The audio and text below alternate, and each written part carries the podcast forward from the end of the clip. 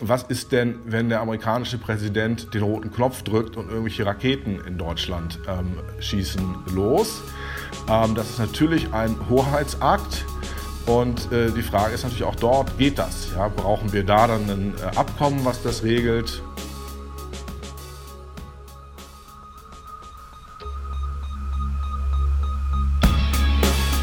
In guter Verfassung. Der Grundgesetz-Podcast.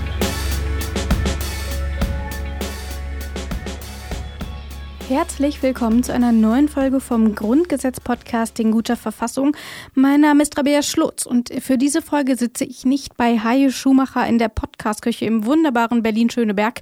Nein, ich sitze im ebenfalls wunderschönen Leipzig-Plagwitz. Genauer gesagt sitze ich im Studio bei Detektor FM und Haie Schumacher ist leider nicht hier, aber ich kann versprechen, in der kommenden Folge werden wir dann wieder zusammen durch die Sendung führen. Ganz alleine bin ich aber auch für diese Folge nicht, denn ähm, wie in jeder anderen Folge auch, habe ich einen Experten mit an Bord, der einfach mal erklärt, was das Ganze aus juristischer Perspektive bedeutet und äh, der das dann einfach auch ein bisschen besser einordnen kann. Wer das für diese Folge ist, äh, das werde ich gleich verraten. Die ein oder anderen haben es vielleicht schon an der Stimme ganz am Anfang der Folge erkannt. Alle anderen müssen sich noch ein bisschen gedulden, bis ich das Geheimnis lüfte. Denn zunächst möchte ich auf die letzte Folge zurückblicken. Da haben wir über Europa und Artikel 23 gesprochen. Und in diesem Artikel 23 wird geregelt, inwiefern Deutschland mit der Europäischen Union verflochten ist. Und damals war es Joachim Wieland, der uns da ein bisschen aus der juristischen Perspektive durch die Folge geholfen hat. Und was er zu Europa und zu Artikel 23 gesagt hat, da hören wir jetzt nochmal rein. Das Grundgesetz gibt schon eine Richtung vor. Also da hier steht zur Verwirklichung eines vereinten Europas, wirkt die Bundesrepublik Deutschland bei der Entwicklung der Europäischen Union mit, könnte die äh, Bundesregierung nicht einfach sagen, wir wollen mit Europa nichts mehr zu tun haben, wir finden, das war eine Fehlentwicklung, wir geben das auf. Also dass wir grundsätzlich Mitglied der Union sind äh, und dass wir uns da auch betätigen, äh, das ist von der Verfassung vorgegeben. Das also zur vergangenen Folge. Jetzt aber möchte ich tatsächlich mit Artikel 24 anfangen. Und in diesem Artikel, da geht es um die Hoheitsrechte. Ähm, was da genau drin steht, das hören wir gleich. Zunächst aber, ich habe schon versprochen, ich möchte das Geheimnis lüften. In dieser Folge sprechen wir mit Achim Dörfer. Dr. Achim Dörfer ist Rechtsanwalt und Rechtsphilosoph aus Göttingen. Dörfer ist Autor mehrerer Bücher und diverser Artikel zum Thema des internationalen Schiedsrechts. Außerdem ist er auf kommunalpolitischer Ebene für die FDP aktiv. Und für viele Hörer und Hörerinnen bei Detektor FM ist Achim Dörfer gar keine unbekannte Stimme, denn einmal die Woche sprechen wir mit ihm über aktuelle Gerichtsurteile. Wir stellen ihm die Frage, ist das gerecht? Und äh, wer da mehr Informationen haben möchte, der geht einfach mal auf detektor.fm und dort findet er auch alle bisher verfügbaren Folgen von unserer Serie Ist das gerecht mit Achim Dörfer. Jetzt aber zu unserer Serie hier, zu In guter Verfassung. Ich habe schon gesagt, äh, es geht um Artikel 24 und was da genau drin steht. Da hören wir jetzt mal rein und wir fangen natürlich logischerweise an mit Absatz 1. Absatz 1. Der Bund kann durch Gesetz Hoheitsrechte auf zwischenstaatliche Einrichtungen übertragen. Ich glaube, da müssten wir nochmal die Definitionskeule schwingen. Ähm, wir fangen an bei den Hoheitsrechten. Ich glaube, es wäre sinnvoll, äh, da nochmal kurz äh, drüber zu gucken, was denn das eigentlich ist. Und ich fasse das jetzt einfach mal ganz knapp zusammen, denn Hoheitsrechte stehen für Befugnisse von Staaten, Dinge zu tun. Das kann zum Beispiel sein, dass Gesetze erlassen werden können, dass Steuern erhoben werden können oder zum Beispiel auch das Recht, eine Armee zu haben und sie auch einzusetzen. Und ähm, diese Rechte kann Deutschland eben auf zwischenstaatliche Einrichtungen Einrichtungen übertragen. Aber was sind denn eigentlich zwischenstaatliche Einrichtungen? Ich muss da jetzt erstmal an die EU denken. Aber was bedeutet das eigentlich nur mal so grundsätzlich? Achim Dörfer klärt auf. Darunter hat man sich so grundsätzlich erstmal Einrichtungen vorzustellen, wo ähm, mehrere Staaten sich zusammentun, um gemeinsame Aufgaben wahrzunehmen.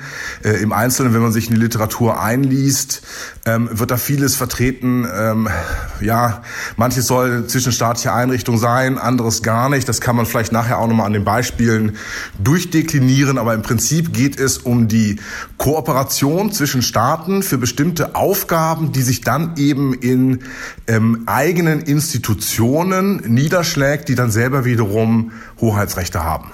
Ich habe sie eben schon genannt. Ich finde, das klingt äh, doch sehr stark nach Europäischer Union. Das klingt aber auch noch nach anderen zwischenstaatlichen Organisationen. Ich habe mal nachgeschaut, da fällt zum Beispiel die Weltbank darunter, aber auch die Europäische Weltraumorganisation oder die Vereinten Nationen. Und Achim Dörfer, dem ist auch noch ein anderes Beispiel eingefallen. Und ähm, anhand dessen soll er doch einfach mal erklären, was man da überhaupt macht. Also was bedeutet das, wenn Deutschland Hoheitsrechte abtritt? Ein ganz anderes Beispiel, wo es wirklich sehr gut passt und sich alle einig sind, ist das Europäische Patentamt. Ähm, man kann natürlich sagen, oder muss auch sagen, dass die Erteilung von Patenten ja eigentlich ein Hoheitsrecht äh, in Deutschland ist. Deswegen haben wir auch das Deutsche Patentmarkenamt in München und jetzt gibt es eben seit einer Reihe von Jahren dann auch ein europäisches Patentamt, ein europäisches Markenamt und das äh, Patentamt und Markenamt in Alicante kann eben von dort aus in Deutschland Hoheitsrechte ausüben, nämlich hier zum Beispiel Patente erteilen. Und das macht man natürlich, um eben besser arbeiten zu können. Bleiben wir mal beim Beispiel des Patentamts. Da hat man sich eben entschieden, das eben nicht nur auf deutscher Ebene zu machen, sondern auch auf europäischer Ebene. Und der Sinn dahinter, ich glaube, der wird relativ schnell ersichtlich. Es ist einfach für eine europäische Vereinigung sehr viel leichter, das alles im Blick zu haben, dass eben nicht sich ähm, Patente untereinander kreuzen etc. Ähm, und das ist, glaube ich, eine sinnvolle Situation, in der man sagt, ja, da schadet es Deutschland zumindest mal nicht, wenn es Hoheitsrechte abgibt. Denn der Normalfall ist ja eben gerade nicht der, den wir in vielen äh, Actionfilmen sehen, dass so über die, äh, den ganzen Globus hinweg ähm, äh, James Bond als äh, britischer Beamter irgendwelche Leute verfolgt. Äh, Im Prinzip äh, wäre für ihn ähm, am Kanal Schluss, weil danach darf er natürlich keine Hoheitsrechte mehr ausüben. Und genau sowas soll Artikel 24 Absatz 2 eben erlauben, dass Fremde in Deutschland Hoheitsrechte ausüben können. Aber Deutschland kann nicht nur Hoheitsrechte an zwischenstaatliche Organisationen abgeben. Das betrifft nämlich auch noch einen zweiten Aspekt. Und ähm, welcher das ist, das hören wir jetzt in Absatz 1a. Absatz 1a.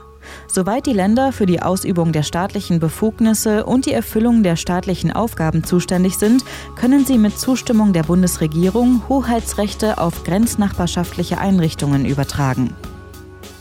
Grenznachbarschaftliche Einrichtungen, ich schwöre und ich bin mir zu hundertprozentig sicher, ich habe dieses Wort vorher noch nie niemals benutzt. Und warum auch? Ähm, ich glaube, das ist etwas, was man gar nicht so häufig braucht, obwohl es eigentlich schon ganz wichtig ist.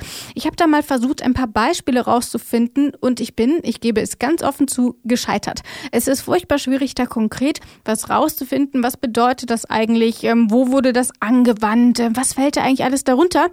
Aber deswegen bin ich auch nicht alleine. Ich muss ja gar nicht alles alleine rausfinden, denn Achim Dörfer hat Beispiele gefunden und äh, er erklärt jetzt einfach mal, wofür das überhaupt sinnvoll ist. Ähm, wenn man ein Beispiel gefunden hat, dann ist einem auch schon klar, dass es doch sehr, sehr wichtig ist. Es gibt zum Beispiel den grenzüberschreitenden örtlichen Zweckverband Mittelhart-Oberrhein. So, das sind also Regionen, äh, hier in diesem Falle an der Grenze zwischen Deutschland und Frankreich ähm, die aus gewachsenen Beziehungen heraus, aus äh, gemeinsamen Bedürfnissen, da ist vielleicht das größere Einkaufszentrum für beide Teile, äh, eben meinetwegen auch in Frankreich, sodass die Deutschen da sehr, sehr viel in Frankreich einkaufen. Es gibt also gemeinsame Interessen, die grenzüberschreitend sind. Und dann ist es natürlich auch sinnvoll, gemeinsam zu planen, aber das heißt halt, dass dann in diesem eng umgrenzten Bereich deutsche Hoheitsrechte eingeschränkt werden. Einerseits, also Deutschland sozusagen den Zugriff französischer Hoheitsrechte auf eigenem Gebiet zulässt ähm, und umgekehrt äh, eben dann genauso. Also um da vielleicht nochmal so ein Mikrobeispiel zu bringen, ist es ja durchaus sinnvoll, wenn jetzt Deutschland einen Kindergarten plant, dass nicht zwei Meter weiter Frankreich nun gerade eine Müllverbrennungsanlage plant. Ähm, das heißt, man würde dann zum Beispiel Bauplanungsrecht zusammenfassen in gemeinsamen Kommissionen, wo dann vielleicht auch gemeinsam abgestimmt wird, wo eben tatsächlich dann auch ein französischer Kommunalabgeordneter ähm, das Sagen hat, was in seiner Nähe in Deutschland gebaut wird. Und ich finde, das ist so hilfreich, weil wenn man erstmal äh, grenznachbarschaftliche Einrichtungen hört, dann kann man sich doch vorstellen, okay, es geht offensichtlich um zwei Länder, die irgendwas zusammen machen. Aber was genau das finde ich, ist dann doch tatsächlich eher schwierig einzuschätzen. Und dieses Beispiel gerade mit der Müllverbrennungsanlage und dann eben auch dem Kindergarten, äh, finde ich, äh, erklärt das ziemlich eindrücklich, warum man dann auch merkt, warum das wichtig ist. Denn ich habe mal nachgeschaut, Deutschland hat insgesamt 3714 Kilometer Grenze Grenze Ähm, für alle, die jetzt äh, mal kurz innerlich durchzählen möchten, ich helfe mal eben weiter. Wir haben Belgien, Dänemark, Frankreich, Luxemburg, Niederlande, Österreich, Polen, die Schweiz und die Tschechische Republik. An all diese Länder grenzen wir und dann ist es natürlich sinnvoll, wenn man dann auch noch mal schaut, wie können wir da eigentlich zusammenarbeiten? Macht es Sinn, eine Müllverbrennungsanlage neben einen Kindergarten zu stellen und wie können wir das eben vermeiden? Und da greift eben dieser Absatz 1a. Hier steht aber auch, dass die Bundesregierung entsprechend zustimmen muss. Und dann frage ich mich, wieso wieso gibt man denn den Ländern erst die Möglichkeit zu sagen, okay, wir machen das jetzt selbstständig, wir können entscheiden, äh, Rheinland-Pfalz guckt eben, okay, hier grenzen wir an Belgien und deswegen schauen wir, was die Belgier dort drüben machen.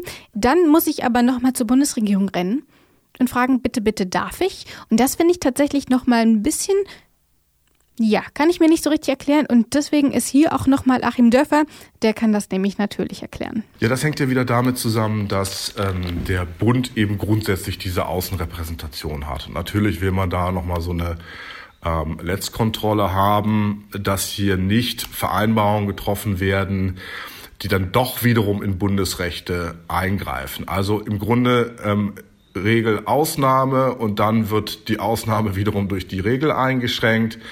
Ähm, man hat erstmal diese Planungsmöglichkeiten und Möglichkeiten, Verträge zu schließen und der Bund guckt dann sozusagen nochmal drüber, äh, um zu gucken, ob das nicht dann doch zu weit geht. Es könnte ja jemand auch vor Ort äh, zum Beispiel auf die Idee kommen, ähm, ja, das sind zwei benachbarte Kasernen, lasst uns doch mal gemeinsam ein Manöver abhalten. Da würde der Bund sagen, nee, m -m, machen wir nicht, weil nämlich Militär ist unsere Sache. Da geht es also nochmal ganz klar um die Aufteilung der Kompetenzen zwischen Land und Bund. Wir wollen aber mal ein bisschen weiterschauen, denn ich glaube, Absatz 1a haben wir hinreichend besprochen. Aber wir haben ja noch mehr Absätze, nämlich noch zwei und drei. Und ähm, was da drin steht, ich würde sagen, wir gehen einfach mal ein bisschen weiter und wir machen das nicht alles auf einmal. Wir gehen der Reihe nach durch. Und deswegen hören wir mal, was in Absatz 2 steht. Absatz 2 der Bund kann sich zur Wahrung des Friedens einem System gegenseitiger kollektiver Sicherheit einordnen. Er wird hierbei in die Beschränkungen seiner Hoheitsrechte einwilligen, die eine friedliche und dauerhafte Ordnung in Europa und zwischen den Völkern der Welt herbeiführen und sichern. Und da haben wir wieder so ein Wort, ich glaube, damit kommen wir gar nicht allzu häufig in Kontakt, nämlich das System gegenseitiger kollektiver Sicherheit. Ähm, das ist tatsächlich etwas, da rede ich nicht den ganzen Tag drüber, aber ich habe mal nachgeschaut und das Bundesverfassungsgericht erklärt dieses System der kollektiven Sicherheit folgendermaßen und dazu muss man sagen, es gibt eine große Debatte darüber, was denn eigentlich ein solches System ist und was nicht. Deswegen erstmal die Definition dass es durch ein friedenssicherndes Regelwerk und den Aufbau einer eigenen Organisation für jedes Mitglied einen Status völkerrechtlicher Gebundenheit begründet, der wechselseitig zur Wahrung des Friedens verpflichtet und Sicherheit gewährt. Ob das System dabei ausschließlich oder vornehmlich unter den Mitgliedstaaten Frieden garantieren oder bei Angriffen von außen zum kollektiven Beistand verpflichten soll, ist unerheblich. Auch Bündnisse kollektiver Selbstverteidigung können somit Systeme gegenseitiger kollektiver Sicherheit im Sinne des Artikel 24 Absatz 2 Grundgesetz sein, wenn und soweit sie strikt auf die Friedenswahrung verpflichtet sind. Und ich finde, wenn man so kollektive Sicherheit hört und so, da fällt einem eigentlich direkt die NATO ein. Aber gerade die NATO ist furchtbar umstritten. Die einen sagen, die NATO fällt darunter, die anderen sagen, die NATO fällt absolut nicht darunter. Und was sagt Achim Dörfer? Das ist ganz typischerweise die NATO in mehrerlei Hinsicht. Ähm, wir müssen hier Sicherheit und Frieden auch äh, am besten als eines sehen. Ähm, kollektive Sicherheit heißt zunächst mal, dass jeder für die Sicherheit des anderen auch einsteht. Ähm, das ist der sogenannte Bündnisfall, was vielleicht auch viele schon gehört haben. Also es gibt dann die vertragliche Verpflichtung, wenn ein Land angegriffen wird, die anderen müssen helfen, was natürlich den Frieden insoweit sichert, als es das Abschreckungspotenzial gegen mögliche Angreifer erhöht. Ähm, aber kollektive Friedenssicherung kann natürlich auch heißen nach innen. Es werden also auch bestimmte Mindeststandards aufgestellt und man erwartet dann eben auch von den Mitgliedstaaten, dass sie keine Angriffskriege führen zum Beispiel. Und mit den Angriffskriegen, da werden wir uns auch nochmal in Artikel 26 des Grundgesetzes beschäftigen. Wir wollen aber nochmal bei den Systemen der kollektiven Sicherheit bleiben. Denn ich hatte schon gesagt, die NATO ist da sehr umstritten und Achim Dörfer sagt direkt als erstes, da gehört die NATO dazu. Und da frage ich mich natürlich, wo liegt denn da eigentlich der Streitpunkt? Für mich als Laie klingt das, was ich erstmal beim Bundesverfassungsgericht gelesen habe und jetzt auch bei Achim Dörfer gehört habe, schlüssig, aber ich bin ja nun ehrlich gesagt auch nicht die Instanz, die man bei solchen Dingen fragen sollte. Und deswegen habe ich einfach nochmal an Achim Dörfer die Frage gestellt, was ist das denn überhaupt für ein Konflikt und ähm, warum wird denn darüber gestritten? Und das war seine Antwort. Ja, ähm, es ist eine sehr gute Frage. Ich habe tatsächlich auch entlang solcher Beispiele immer wieder Diskussionen gefunden. Ähm, und da kommt es auf den Punkt an, ähm, in Artikel 2, wenn ich diesen kleinen Teilsatz nochmal vorlesen darf. Ähm, also der Bund, heißt es, wird hierbei in die Beschränkungen seiner Hoheitsrechte einwilligen. Und das ist dann eben genau die Frage, ähm, wo willigt man in die Beschränkung der Hoheitsrechte ein? Also bei der NATO sagen die einen, nee, das bleibt ja dabei, dass das deutsche Militär das deutsche Militär ist und dass ein amerikanischer äh, General eben niemals das deutsche Militär befehligen kann. Ähm, bei der UNO wäre es eben eine ähnliche Frage, also welche Teile auch der UN regieren durch nach Deutschland oder regieren eben nicht durch. Ähm, und da haben wir dann auch wieder die Diskussion um diesen erweiterten Begriff von zwischenstaatlichen Einrichtungen, den das Bundesverfassungsgericht zuletzt geschaffen hat, in dem nämlich das Bundesverfassungsgericht äh, bereit ist, doch auf dieses Durchregieren ähm, als wirklich strenge Voraussetzung zu verzichten äh, und zu sagen, okay, ähm, NATO fällt irgendwie schon darunter. Viele Rechtsprofessoren haben aufgestöhnt und haben gesagt, das passt nicht dazu.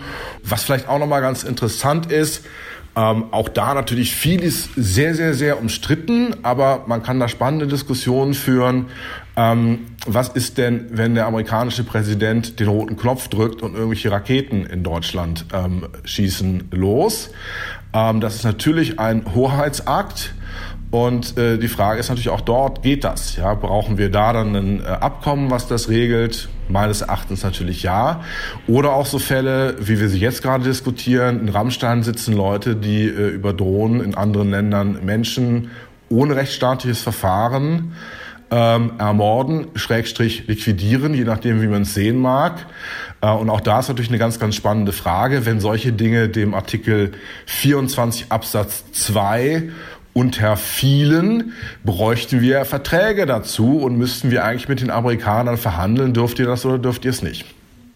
Und da spricht Achim Dörfer einen brisanten Punkt an. Denn ähm, kurz zur Einordnung, in Rammstein werden Drohnen gelenkt. Ähm, und was damit genau passiert, da ist man sich Zumindest auf deutscher Seite will man sich vielleicht auch gar nicht so sicher sein. Und deswegen lässt man die Amerikaner auf der US oder auf der Base in Rammstein erstmal so machen. Und wie das tatsächlich auch völkerrechtlich aussieht und ähm, wie das mit dem Grundgesetz vereinbar ist und ähm, ob das überhaupt, ähm, inwiefern das auch mit den Friedensabsichten Deutschland zusammenhängt, das ist etwas, ähm, darüber werden wir auch nochmal in der Folge darüber sprechen, in der wir über Artikel 26 sprechen, denn dort geht es um die Friedenssicherung. Deswegen hier nun mal als kleine Schmankerl und auch schon mal die Aussicht, da werden wir nochmal etwas genauer darüber sprechen. Jetzt aber will ich es erst einmal dabei belassen, denn wir haben eben schon gesehen, ich habe angedeutet, es gibt diesen Konflikt mit der NATO. Und eben haben wir gehört, warum das eben auch der Fall ist. Man ist sich eben gar nicht so sicher, ob diese Bedingungen, die im Grundgesetz genannt werden, bei der NATO überhaupt zutreffen. Und dann ist aber natürlich auch die Frage, ich glaube, abseits der Juristenkreise ist das auch für den Deutschen gar nicht so relevant. Also niemand wacht morgens auf und denkt darüber nach, ob die NATO denn jetzt eigentlich ein System gegenseitiger kollektiver Sicherheit laut Grundgesetz ist. Von daher glaube ich, können wir das auch hier erstmal dabei belassen. Wir haben beide Seiten beleuchtet und deswegen will ich erst einmal weiterschauen. Wir haben noch Absatz 3 und in dem steht Folgendes drin. Absatz 3 zur Regelung zwischenstaatlicher Streitigkeiten wird der Bund Vereinbarungen über eine allgemeine, umfassende, obligatorische internationale Schiedsgerichtbarkeit beitreten. Da haben wir eine allgemeine, umfassende, obligatorische internationale Schiedsgerichtbarkeit. Da frage ich mich natürlich auch wieder, was bedeutet das eigentlich? Ich erinnere mich an die ganzen Diskussionen um TTIP, es ist schon einige Jahre her, und dort ähm, wurden insbesondere Schiedsgerichte diskutiert. Aber ich würde mal tippen, dass die hier gar nicht gemeint sind, oder? Es gibt zwei Arten von Schiedsgerichten. Das eine sind die staatlichen, die sind hier angesprochen. Das andere sind die privaten Schiedsgerichte.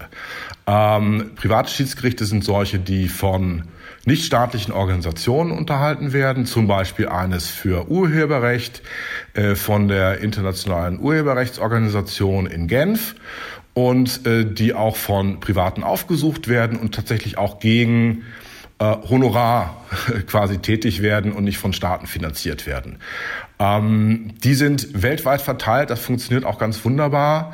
Ähm, ist auch eine großartige Möglichkeit, zum Beispiel an sein Recht zu kommen, selbst in Staaten, wo es kein funktionierendes Gerichtssystem äh, gibt. Ich habe zum Beispiel mal für Mandanten in Weißrussland ähm, einen Prozess geführt und äh, wir haben tatsächlich in der ersten Instanz haben wir einen durchaus rechtsstaatlichen Maßstäben genügendes äh, Urteil von einem weißrussischen Schiedsgericht bekommen. Die Richter wurden natürlich dann entlassen und das Ganze vom Staat äh, kassiert.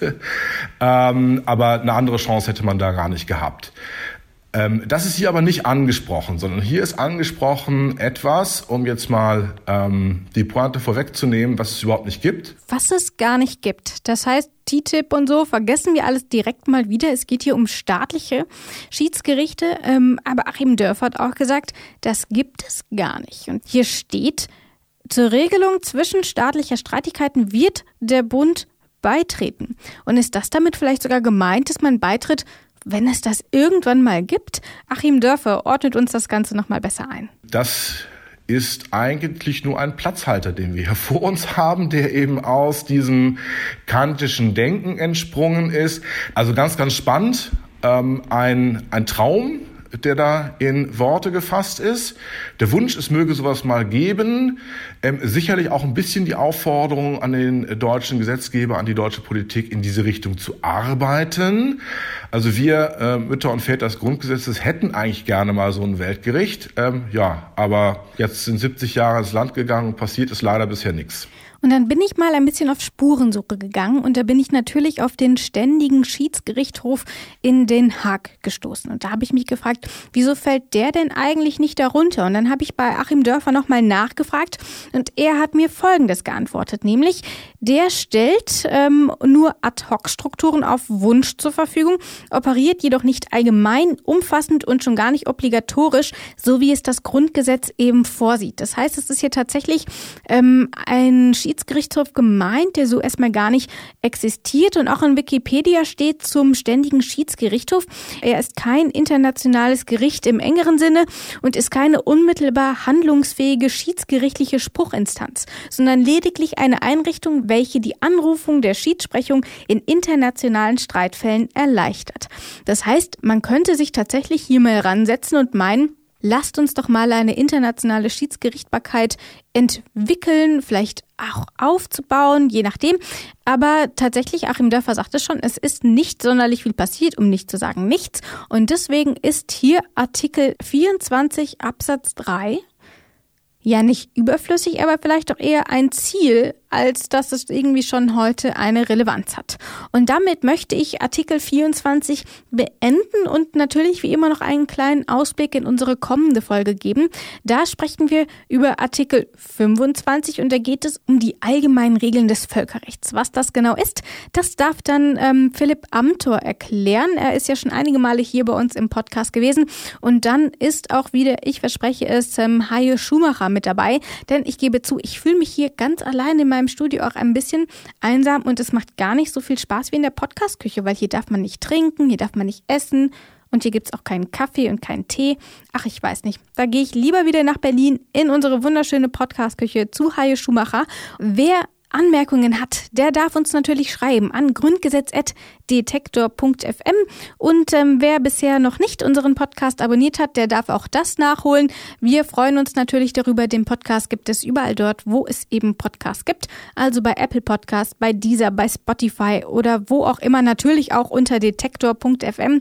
Wir freuen uns, wenn ihr uns Feedback da lasst, wenn ihr uns eine Mail schreibt. Und dann hören wir uns hoffentlich wieder in der kommenden Folge. Ich sage Tschüss. In guter Verfassung. Der Grundgesetz-Podcast.